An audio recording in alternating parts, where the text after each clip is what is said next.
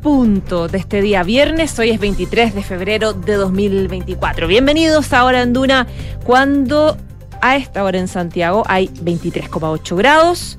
Se espera para hoy una máxima de 29 en la región metropolitana y un fin de semana agradable con temperaturas que van a estar entre los 30 a los 31 en Santiago. Mañana sábado 31, para el domingo 30 grados. En Valparaíso, donde nos escuchan en la 104.1, 24 grados la temperatura para hoy y el fin de semana similar, 23, 22 eh, grados. En Concepción, 22 grados es la máxima para esta jornada y en Puerto Montt, donde escuchan Duna en la 99.7, 17 grados para hoy y cielos nublados. En las últimas cosas, han en las últimas horas, digo, han pasado varias cosas importantes que hemos estado siguiendo, eh, partiendo por eh, los coletazos que sigue trayendo la. Eh, el secuestro de Ronald Ojeda, este ex militar venezolano que fue secuestrado eh, esta semana, el martes en la madrugada, y que ha generado varios coletazos en el gobierno, también eh, en materia internacional. Él era un opositor al gobierno del presidente Nicolás Maduro. Hoy día habló sobre el tema el general director de Carabineros.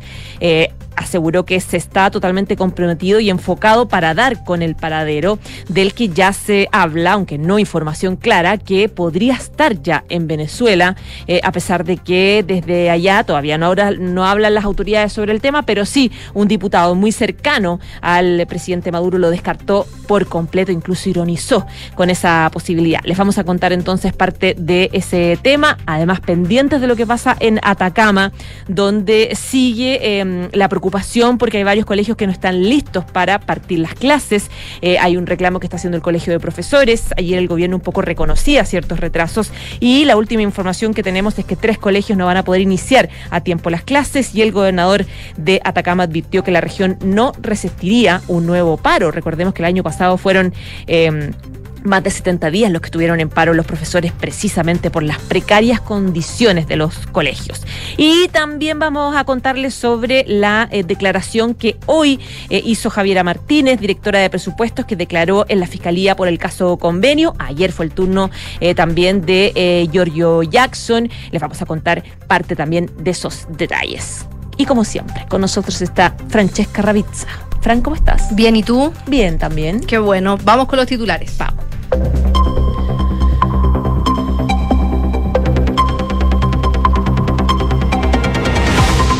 La alcaldesa de Viña del Mar, Macarena Ripamonti, denunció que la ayuda ha bajado tras los incendios en la región de Valparaíso. El Adil declaró que la situación sigue siendo crítica y que estamos solos en el municipio. Y en un fallo unánime, la Corte Suprema confirmó la sentencia que condenó a Miguel Krasnov y otros agentes de la DINA a 20 años de presidio por el secuestro de la pareja de cineastas de Jorge Müller y Carmen Bueno. Con esta condena, el ex brigadier suma 1.047 años de cárcel en una serie de condenas por violaciones a los derechos humanos. El general director de Carabineros, Ricardo Yáñez, se refirió al secuestro del ex uniformado venezolano y aseguró que no corresponde evaluar ahora el trabajo de inteligencia policial. El uniformado también destacó que su institución hizo lo adecuado al enterarse del caso. Sobre ese mismo tema, el ex canciller José Miguel Insulza aseguró que no está de acuerdo por el momento con la petición de convocar a Cosena para el rapto. En conversación esta mañana en Radio Duna, el senador declaró además que Venezuela es un régimen autoritario a todas luces, luego de suscribirse a la carta de Michelle Bachelet solicitando que no se consolide una tendencia dictatorial en dicho país. El director de la Agencia de Naciones Unidas para los Refugiados de Palestina declaró que la organización está en un punto de quiebre después de que 16 países suspendieran su financiación. La crisis de presupuesto podría afectar aún más la situación humanitaria en Gaza, ya que la agencia gasta alrededor de un 40% de su presupuesto en los residentes del enclave. La ministra del Interior de Alemania anunció que iniciará el domingo un viaje a Brasil, Perú, Ecuador y Colombia con el fin de reforzar la lucha contra el crimen organizado, especialmente en el ámbito del narcotráfico. El portavoz del gobierno alemán declaró que el aumento de la creciente presión de los carteles también afecta a Europa, especialmente en el puerto de Hamburgo.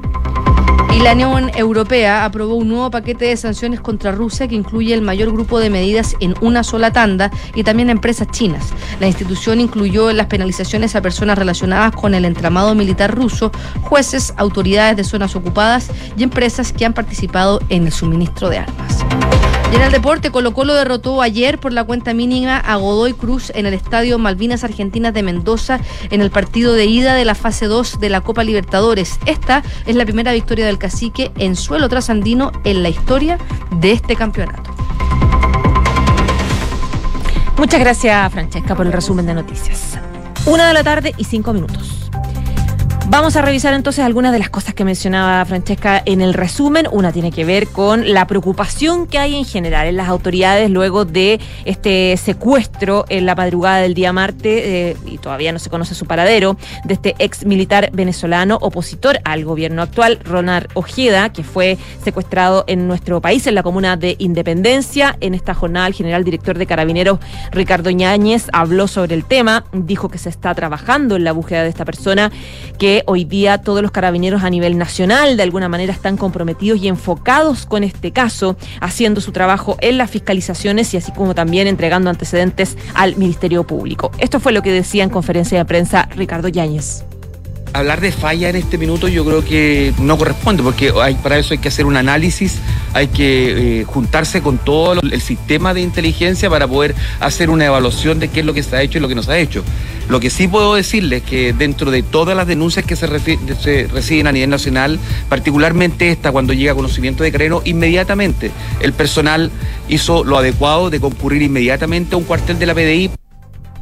Claro, él se refería a los cuestionamientos respecto del trabajo de inteligencia en nuestro país y la preocupación de que efectivamente, tal como algunas sospechas se plantean incluso desde el interior del Ministerio de Interior, de la moneda, eh, se trate este caso de un secuestro y se trate de contrainteligencia, es decir, de alguna forma em, eh, preparado por el actual gobierno, el presidente Nicolás Maduro, algo que en todo caso todavía no tiene ninguna confirmación, no hay nada que acredite esa, esa tesis que también se baraja al interior de la moneda como les digo.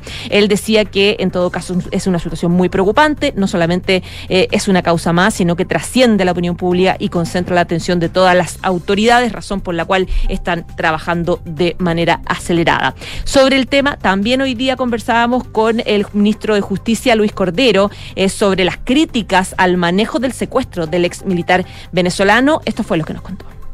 Yo lo que le puedo decir eh, de las razones que están detrás de la preocupación y de la acción que el gobierno ha tomado en este caso, es que es un tipo de secuestro anormal, respecto al cual mm, mm, de los hechos delictivos ocurridos, eh, de los cuales tenemos registro, eh, es un hecho anormal y por lo mismo eh, de preocupación desde el primer momento en que el Ministerio Público comunicó al gobierno estas particularidades de este delito.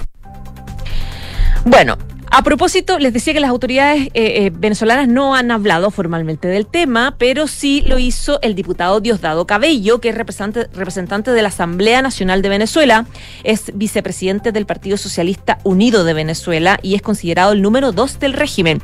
Eh, habló sobre el tema y ironizó respecto de la posibilidad que hubiese sido un trabajo de contrainteligencia venezolana. Él decía en un programa de, de televisión que se llama Con el Mazo Dando, decía, Saque en cuenta cuántos kilómetros hay de distancia con Chile. Secuestraron a un tipo y se, lo trajeron a Venezuela desde Chile y pasaron por todos los países que había que pasar hasta aquí y nadie se enteró. Es que nosotros somos unos campeones, decía ironizando evidentemente. Si nosotros podemos hacer eso, ¿quién nos para en este mundo? Se burló el parlamentario eh, venezolano, algo que respondieron desde acá varias autoridades, eh, sobre todo parlamentarios de las comisiones eh, de Relaciones Exteriores del Congreso. Por ejemplo, el senador Moreira, Iván Moreira de la UDI, decía que no vale la pena responder ironías negativas de este diputado, eh, cuyo vocero es de una dictadura feroz y cuyas declaraciones se han mostrado una y otra vez como eh, totalmente falsas. De la misma forma también responden eh, representantes de otros sectores que dicen que las dictaduras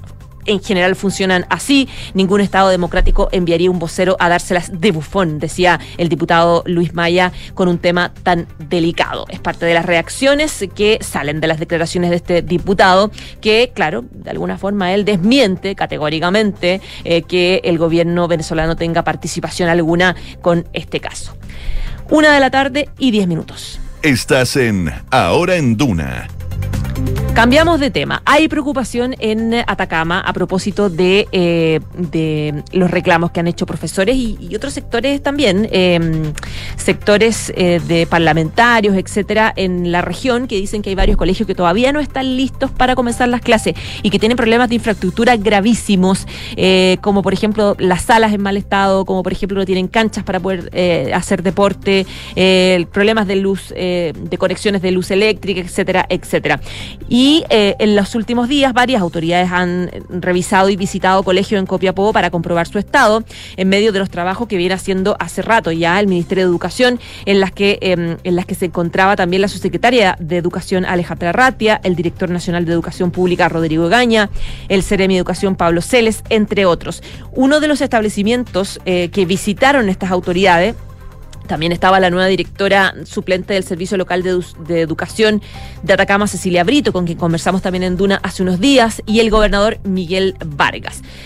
Y uno de los establecimientos educacionales que visitaron fue el Liceo Mercedes Fritz, que es uno de los colegios que va a seguir albergando a otros, el Liceo Comercial y el Liceo de Música. Y luego del recorrido aseguraron que las clases comenzarán el 5 de marzo de manera normal, con la única excepción, dijeron, de tres colegios que supuestamente estarán funcionando con jornada parcial para poder acomodarse a los estudiantes de otros colegios. Peso al anterior, el ministro de Educación Nicolás Cataldo ayer en la tarde reconocía lo que viene diciendo hace rato el Colegio de Profesores, eh, que hay varios retrasos en las obras de mantención. Él dijo ayer, estamos con retrasos, por cierto que sí, no me caracterizo por mentir, dijo, todo lo contrario. En cuanto a las obras realizadas, reveló que la mayoría son reparaciones menores, las que no debieran durar más de dos días. De los 79 establecimientos que dependen del SLEP, eh, 33 de estos se encuentran con necesidades de reparación y 9 necesitan intervención urgente y no pueden albergar alumnos según un catastro del gobierno regional.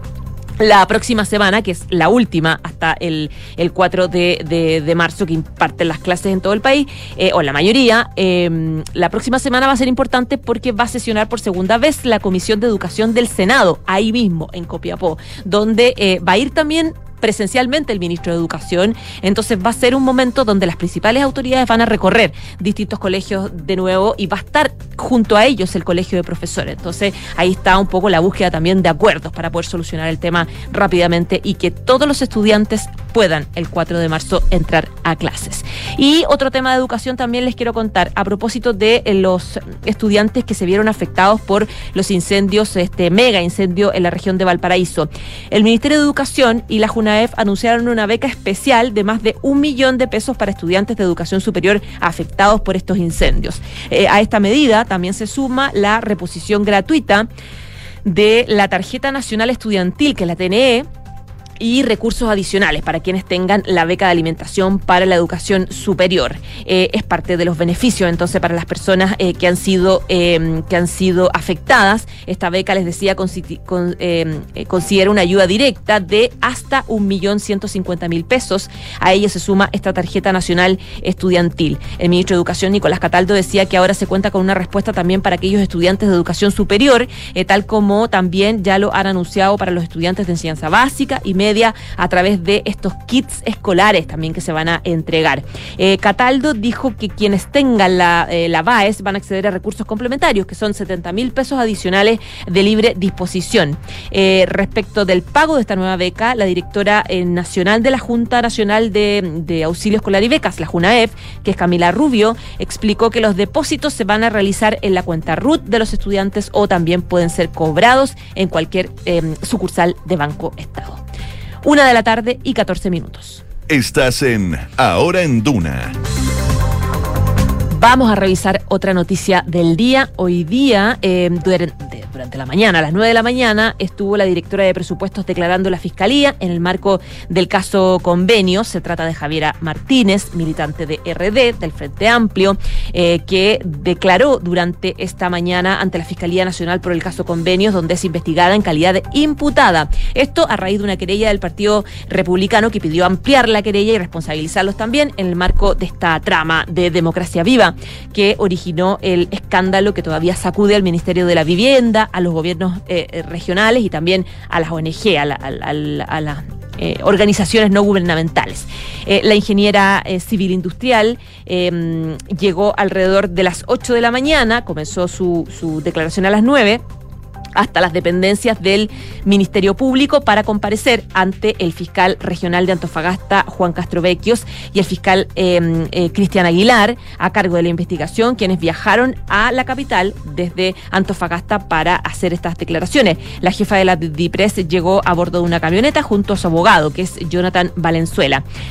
Antes, en la víspera, es decir, ayer durante el día, hicieron lo propio, es decir, fueron también a declarar el jefe de asesores de la presidencia, Miguel Crispi, por la mañana y también estuvo el exministro Giorgio Jackson durante la tarde, también militantes y fundadores de RD. Antes de que los tres concurrieran a declarar, el fiscal Aguilar decidió separar la indagatoria de las otras aristas de Democracia Viva. Según la defensa de Crispi, se debe a que lo único que los ata al caso es la querella de republicanos, porque no tienen en relación con las fundaciones involucradas. La acción penal de los diputados de la tienda ultraderechista apunta a Jackson, a Crispy y a Martínez contra los funcionarios públicos que resulten autores, cómplices o eh, encubridores del delito de cohecho agravado y fraude al fisco o por cualquier otro delito que resulte acreditado. Esto es eh, parte de la querella que presentó el Partido Republicano, donde eh, se convierten automáticamente en calidad de imputados Jackson, Crispy y Martínez, quienes eh, ya eh, ayer Jackson y Crispy fueron a declarar y hoy fue el turno de Martínez. Una de la tarde, 16 minutos. Estás en Ahora en Duna. Miguel Krasnov sumó en esta jornada una nueva condena por el secuestro de una pareja de cineastas durante la dictadura, acumulando de esta forma un total de 1.047 años de cárcel por diversos crímenes de lesa humanidad. La Corte Suprema confirmó la sentencia previamente impugnada por la Corte de Apelaciones de 20 años de cárcel contra el exmilitar y otros miembros de la DINA por eh, capturar a Jorge Müller Silva y a Carmen Bueno Cifuentes. El fallo del máximo tribunal también aplica contra César Manríquez Bravo, Pedro Octavio Espinosa Bravo y Raúl Eduardo Iturriaga Newman, quienes también fueron condenados a 20 años de cárcel por el mismo caso. Según expone la sentencia, el día 29 de noviembre del 74, Carmen Cecilia Buenos y Fuentes y su pareja, eh, Hernán Müller, militantes del movimiento de izquierda revolucionaria MIR, fueron detenidos en la vía pública en calle Francisco Bilbao con los Leones por agentes de la Dirección Nacional de Inteligencia, la DINA, quienes introdujeron a ambas personas en una camioneta y los trasladaron al recinto de reclusión clandestino denominado Villa Grimaldi, según dice la sentencia. Miguel Krasnov, quien actualmente se mantiene en el penal Punta Peuco, fue acusado y condenado en numerosos casos de violación de los derechos humanos, específicamente de secuestro, tortura, desaparición de personas, ocurridos principalmente entre el 74 y el 76. Ex miembro de la DINA, es uno de los militares con más sentencias en Chile, totalizando más de 25, eh, 25 eh, sentencias ratificadas por la Corte Suprema y que, como les decía, suba más de mil años de cárcel. Una de la tarde, 18 minutos. Estás en Ahora en Duna. Vamos a revisar algunas noticias también importantes respecto de las investigaciones que se están haciendo en, eh, en las cercanías de Viña del Mar, donde fue este mega incendio, para dar un poco con las razones que eh, generaron este incendio que es eh, eh, definido como el peor de la historia de Chile por la cantidad de víctimas no generadas desde el terremoto del 2010.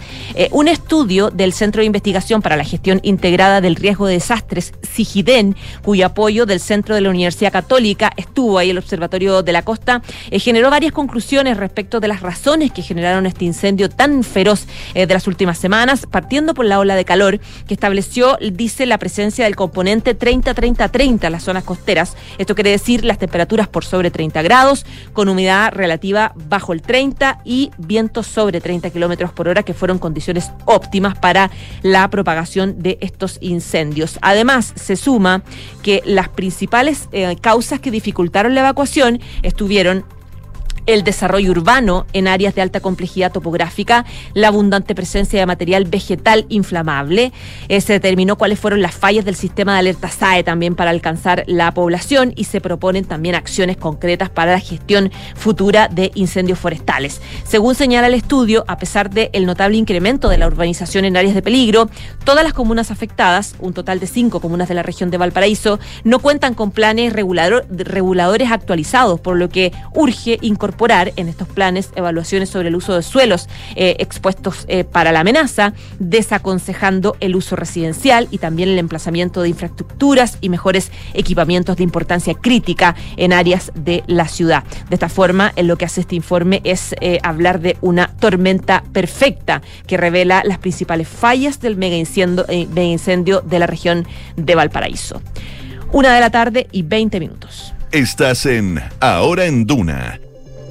Y revisamos hasta ahora noticias internacionales. Vamos con eh, novedades de, eh, de, Estados Unidos. El presidente Joe Biden anunció 500 nuevas sanciones contra Rusia. Dijo, Vladimir Putin debe pagar el precio de la muerte y destrucción que provoca. El presidente de Estados Unidos dio a conocer más castigos contra el Kremlin eh, y personas relacionadas con el encancelamiento de Alexei Navalny en un intento por aumentar la presión de Moscú a dos años del comienzo de la guerra en Ucrania. Joe Biden entonces anunció estas sanciones en contra de este país. Dijo, si Putin no paga el precio de la muerte y destrucción, esto va a continuar. Estados Unidos también impondrá nuevas restricciones a la exportación a casi 100 entidades por prestar apoyo a Rusia y va a tomar también medidas para reducir, aún más los ingresos energéticos de Rusia, había dicho el presidente anteriormente en un eh, comunicado. Estas medidas buscan responsabilizar a Rusia por la guerra y también por la muerte de este líder opositor eh, cuando eh, Ucrania enfrenta todavía esta invasión a dos años y eh, hay una aguda escasez de municiones y la necesidad de ayuda militar norteamericana que se ha demorado durante este periodo. Washington también ha incluido nuevas ayudas, incluido el, sistema de pago ruso MIR. Las medidas de hoy día van a ir dirigidas con otras personas relacionadas como eh, relacionadas con el supuesto encarcelamiento de Navalny, así como también contra el sector financiero ruso, la base industrial de defensa, las redes de adquisiciones y los evasores de sanciones entre eh, varios continentes. Y otra información también en Europa, Alemania legalizó el consumo de cannabis recreativo. La Cámara Baja del Parlamento aprobó el proyecto con votos a favor de los diputados de la coalición de gobierno y de socialdemócratas, verdes y liberales, así como de la izquierda. De todos modos, el uso en público va a estar sometido a una serie de restricciones. De esta forma, se aprobó la legalización de la posesión y consumo de hasta 50 gramos de cannabis con motivos recreativos, sujeta, sin embargo, como les digo, a varias restricciones. Eh, el proyecto propuesto por el Ministerio de Sanidad eh, ha sido objeto de varias polémicas y eh, varias críticas de algunos sectores que consideraban que esto podría eh, impulsar la drogadicción. Las autoridades abogaron o evitaron el punitivismo y la tabuización y esperaron no criminalizar a los jóvenes a los que hemos destruido la vida porque no hemos protegido el mercado negro. La oposición conservadora atacó los planes del gobierno y atacó esta medida y esta ley aprobada afirmó que no solamente tendrá un efecto contrario al deseado, sino que va a servir para alinear todavía más a los ciudadanos que piensan que la coalición solo se centra en cuestiones de identidad y evita los temas importantes. A partir de abril, entonces, va a entrar en rigor esta nueva ley, eh, donde los mayores de 18 van a poder cultivar en su casa un máximo de tres plantas de cannabis para autoconsumo en su espacio privado. Además, a partir de julio será legal la creación de clubs con más de 500 miembros que van a poder cultivar el cannabis de forma colectiva y no comercial.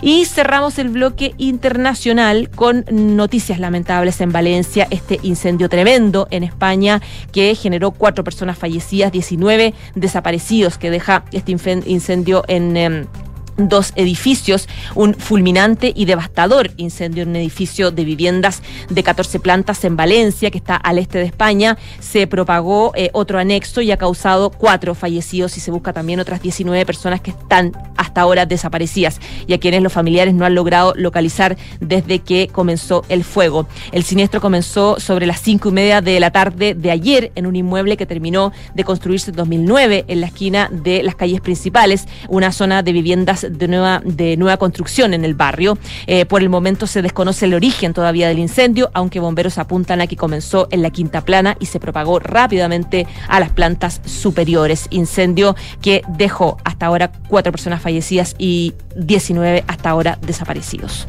Una de la tarde y 24 minutos. A esta hora en Santiago, 24,1 grados de temperatura. Se espera para hoy una máxima de 24 en la región metropolitana. Temperatura similar también va a permanecer durante este fin de semana. Hasta aquí este resumen de noticias en Radio Duna, pero quédese con nosotros y la mejor selección musical. Chao, chao.